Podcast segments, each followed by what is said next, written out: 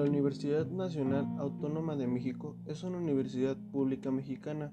Es considerada una de las mejores universidades de América Latina y una de las más activas en materia artística, tecnológica y de investigación. Tiene la mayor matrícula de todas las universidades de América Latina y cuenta con uno de los campus más grandes del mundo. La institución Politécnico Nacional IPN, popularmente conocido como el Politécnico o el Poli, es una institución pública mexicana de investigación y educación en niveles medio superior, superior y posgrado, fundada en la Ciudad de México en 1936 durante el gobierno del presidente Lázaro Cárdenas del Río.